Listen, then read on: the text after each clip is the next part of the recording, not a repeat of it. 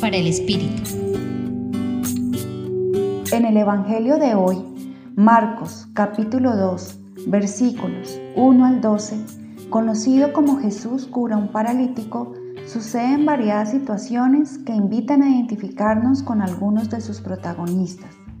Tal vez podrías identificarte con la multitud de personas que al escuchar que Jesús regresaba a Cafarnaún después de algún tiempo, quería seguir alimentando su fe y escuchar sus parábolas, por lo que se aglomera en la casa donde se encontraba sin importar las incomodidades.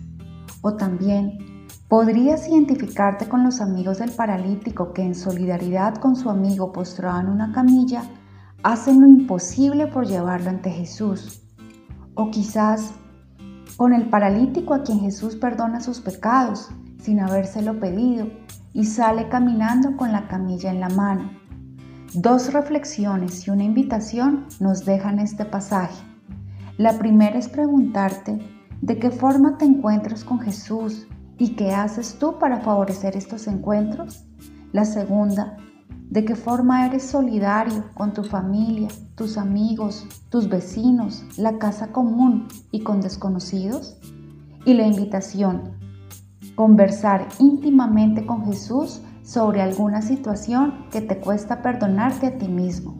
Y a la luz de este Evangelio, escuchar el deseo de su perdón y que te perdones. Hoy te acompañó Viviana Peña Herrera del Centro Pastoral San Francisco Javier de la Pontificia Universidad Javeriana.